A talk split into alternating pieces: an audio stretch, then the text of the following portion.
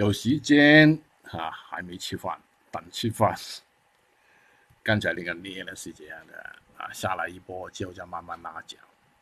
呃，其实我也做过一波啊，当时我觉得呢，第一期第一第一个啊破顶应该是拉动的啊，它没有，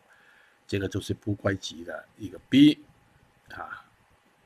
不归级不归级的浪形了，有一点点回调，其实也比前面那个底高的啊，之后有拉动，我在这个范围的时候呢，我就猜了，如果再破顶。肯定是有一个推动，一二三四五的推